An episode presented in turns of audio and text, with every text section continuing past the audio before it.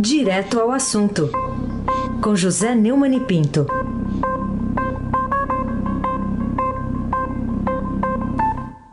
Oi, Neumani, bom dia. Bom dia, Heisen Abaqui, Carolina Ercolim. Bom dia.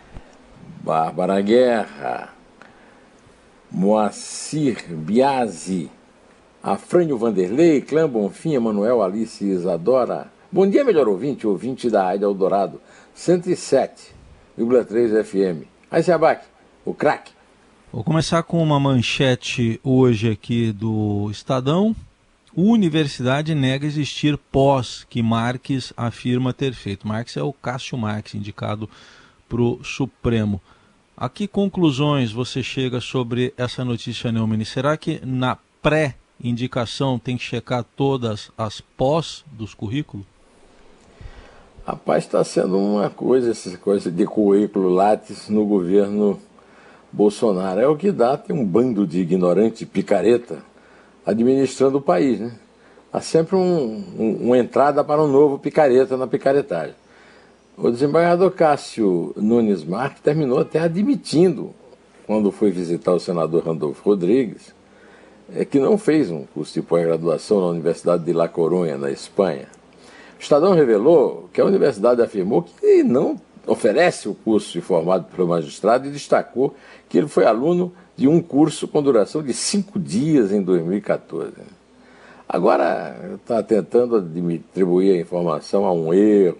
Claro que foi um erro, a um problema na tradução. O que é, que é isso? Ainda vai ter gente que vai cair nessa. O Planalto está passando pano em cima disso. Não estão acostumados a passar pano, né? É um curso rápido, foi feito seis anos atrás é, e, segundo ele, seria um pós-grado. O que ele disse é um tipo de especialização sem paralelo com a pós-graduação nos moldes brasileiros. Né? Os interlocutores de Bolsonaro disseram que Marx não foi escolhido por ter ou não ter esse curso no currículo. Um deles chegou mesmo a afirmar que o presidente não indicou o embaixador por esse predicado. É, claro que o Bolsonaro, agora nós ficamos sabendo, foi apresentado ao Cássio Marx pelo filho Flávio, né, interessadíssimo. Né, quer dizer, é o caso um, um, um investigado indicar o, um dos 11 ministros do Supremo. É uma vergonha, né? É uma picaretagem. É... lembrou o caso do Decotelli, né? o Carlos Alberto Decotelli, passou cinco dias no Ministério da Educação, é, porque no quinto dia descobriram que ele tinha, ele tinha é, adulterado o seu é, currículo Lattes. Né? Agora, muito mais grave do que isso é o senhor uh, Nunes Marques dizer aos senadores que vai respeitar as decisões do Congresso, quer dizer, prometer protegê-los na função. Não é uma função de um ministro do Supremo. A função do ministro do Supremo, todos nós sabemos, é vigiar e julgar todos por igual os parlamentares não têm por que ter esse respeito especial prometido em troca de voto. É um tipo de compra de voto, né? Mas que coisa lamentável. Né? O Bolsonaro está cumprindo aquilo que eu tenho conversado muito com o professor é, Modesto Carvalhosa a respeito, né? a desmoralização das instituições do Estado de Direito, já que não conseguiu é, acabar com ele com aquelas manifestações golpistas na esplanada dos ministérios, e na, na calçada lá do Forte Apache, no, quartel-general do Exército, está desmoralizando por dentro, já, desmoraliza, já desmoralizou a Procuradoria-Geral da República, que é um só. Agora, um em onze é mais diluído, mas está desmoralizando o Supremo também. Será que não tem ninguém para deter essa caminhada de desmoralização e de picaretagem? Carolina Ercolim, tintim por tintim. O que, que, você tem a dizer sobre a promessa de o presidente Bolsonaro, eh, o aceno, é, dá para chamar de promessa mesmo, né, a evangélicos de que a, a próxima vaga do Tribunal, eh, do Superior Tribunal de, do STF, né, de que ele vai preencher em 2021 com um pastor, né, que pode até é, rezar um Pai Nosso ali, fazer uma prece antes do início dos trabalhos. É, é ele já está começando a discutir a, a sucessão no assento é, do Marco Aurélio Melo, que no meio do ano que vem vai também se aposentar pela compulsória, né, a PEC da Bengala. ele disse o seguinte: a segunda vaga, com toda certeza, mais que um terrivelmente evangélico, se Deus quiser, nós teremos lá dentro um pastor. É, em seguida, convidou os fiéis a imaginarem as sessões do Supremo Tribunal, daquele Supremo Tribunal Federal, começarem com oração.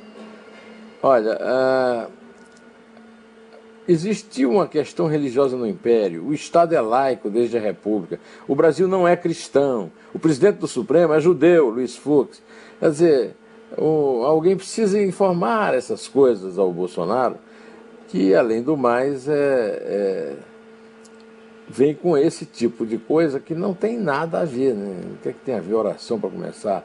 É, o Supremo tem que trabalhar bem julgando, certo? Raíssen Abac, o craque. Bom, outro assunto aqui, Neumann, para a gente tratar, o, ainda relativo ao Supremo, despedida na segunda turma ontem do ministro Celso de Mello. Emocionado, Celso de Mello se despede da segunda turma do Supremo, é o que informa o título do portal do Estadão. É, eu queria saber, na segunda turma especificamente também, quais serão os efeitos práticos da substituição de Celso de Mello por Cássio Nunes nessa segunda turma. É, o ministro Celso de Mello, é, na sua despedida na segunda turma, é, produziu aquilo que o Nelson Rodrigues chamava em suas crônicas de lágrimas de esguicho.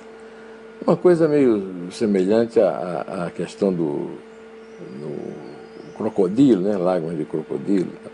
Na verdade, é, lá no Supremo, o Supremo é extremamente dividido e na segunda turma, o ministro Celso de Mello, decano, ou seja, o mais antigo ministro, tem 31 anos no Supremo, nomeado ainda por Zé Sarney, quer dizer, ainda não foi nomeado por um presidente diretamente eleito pelo, pelo eleitor.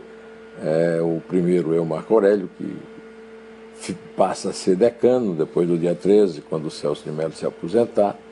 E é, o Celso de Mello era um, ali um, um, digamos, um fiel da balança. Né?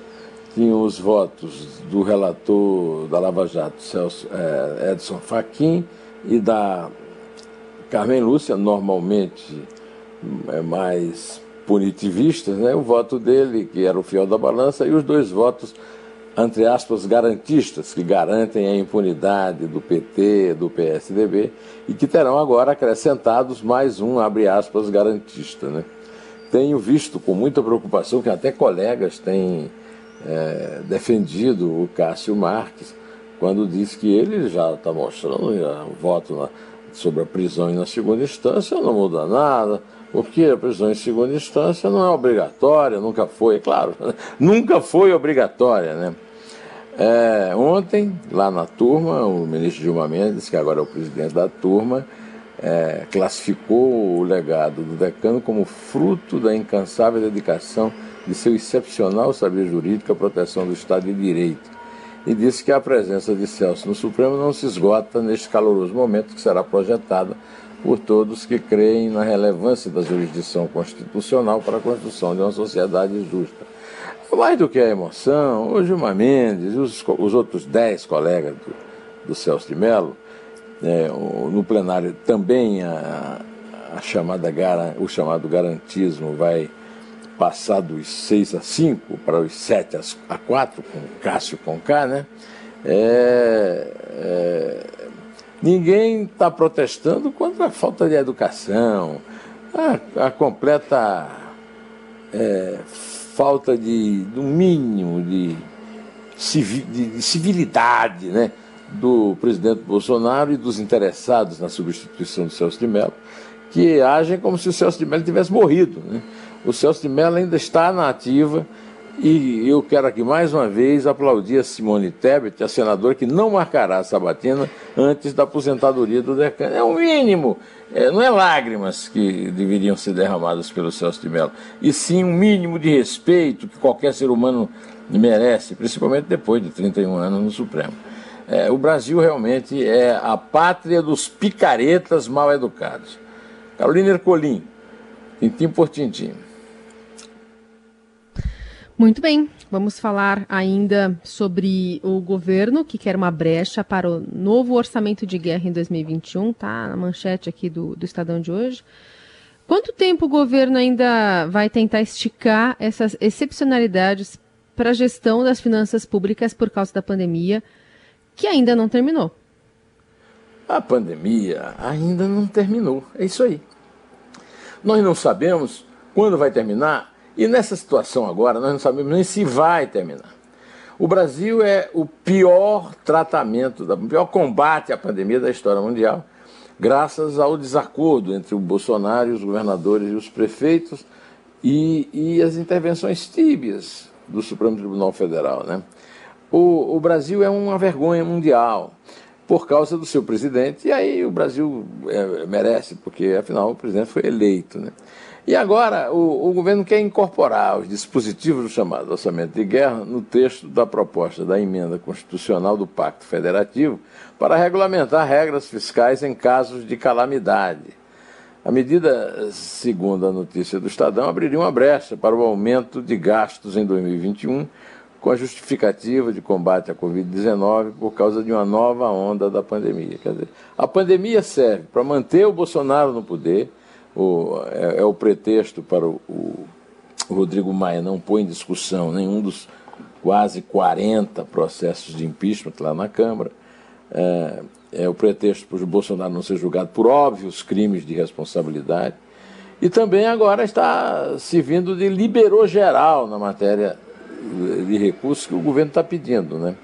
É, a, é, o que fica notável nesse tipo de notório e notável nesse tipo de tratamento é, do orçamento público, que é a lei mais importante que o Congresso discute, é que a pandemia é uma importante oportunidade, uma oportunosa ensancha, que aqueles que querem liberar, liberar geral a, as emendas dos parlamentares e outras formas de avançar sobre o erário, sobre o tesouro, né, o, o, é em cima da pandemia. Quer dizer, todos eles desejam uma pandemia eterna para que eles é, sejam desobrigados de muitos deveres importantes e deixarem o cidadão absolutamente des, desabrigado, des, não defendido, quer dizer, e atacado por esse tipo de coisa. Né? É, a oportunidade que eles esperavam para é, relativizar as restrições de regras fiscais que foram impostas, é, do, principalmente ao longo dos dois governos de Fernando Henrique Cardoso. Raíssa Abac, o craque. Vamos falar da reabertura de escolas hoje aqui em São Paulo. São Paulo reabre as escolas em primeiro efetivo teste para a volta das aulas em 2021. Diz aqui o título no, na capa do portal do Estadão. É, o que, que você tem a dizer sobre essa providência agora anunciada? É, a, a, Carolina já esclareceu bem antes aqui da minha entrada de que não são atividades extracurriculares, né? reforço, é, coisas que não, são as aulas, as aulas ainda não, é, é uma espécie de teste. É, eu quero dizer que no, quesito educação, mais uma vez, o Brasil foi reprovado. Não há nenhum esforço das escolas públicas nem das escolas privadas para que os alunos não percam o ano. Os alunos estão perdendo o ano, é, isso já é uma coisa assim, quase sacramentada. Essa é, tentativa de reabrir né, não resolve o, o, o, fato fundamental que é esse do qual eu estou falando. A verdade absoluta é que as escolas permanecerão fechadas para a, as aulas, né, vão ter que ser por computador, o que exclui é, da atividade da instrução pública os pobres que não têm computador e às vezes nem telefone, e muito menos renda para ter esse tipo de coisa. É lamentável, mas vamos ver o que é que vai dar isso. Vamos ver. É, e mais uma vez estaremos na dependência da pandemia acabar ou não. Acabar quase por é, gravidade, né? Aliás, é uma gravidade muito grande é, que as autoridades no Brasil se aproveitem da, da pandemia para se completarem. É, Carolina Ercolim, tintim por tintim. Bom, sem fontes eh, de renda Brasil definidas, o senador Márcio Bitar confirmou ontem o adiamento indefinido do anúncio do Renda Brasil ou Renda Cidadã, qual seja o nome que o, que o governo vai dar. Que notícia você ainda espera deste capítulo da tentativa de Bolsonaro garantir a eleição, fazer um colchão ali para 2022? É. Eu estou na espera do momento fatal em que esse Márcio Bittar, que é a própria consagração do baixo clero, né? Bolsonaro é o baixíssimo clero na presidência.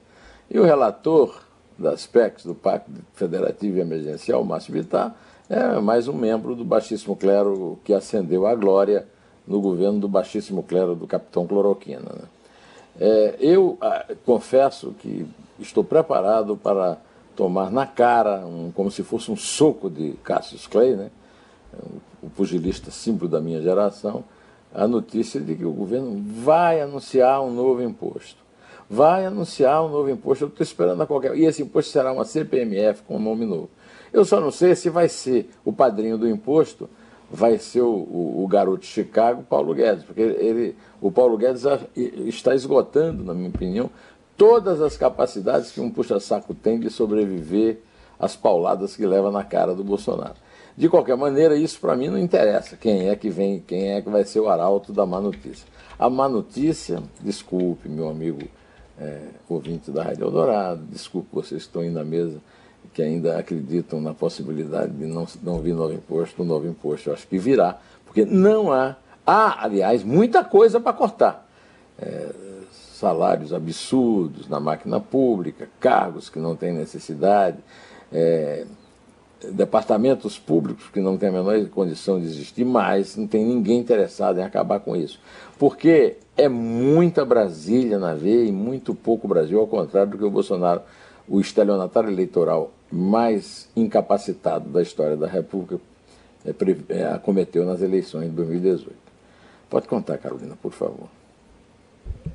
É três. É dois. É um. Em té.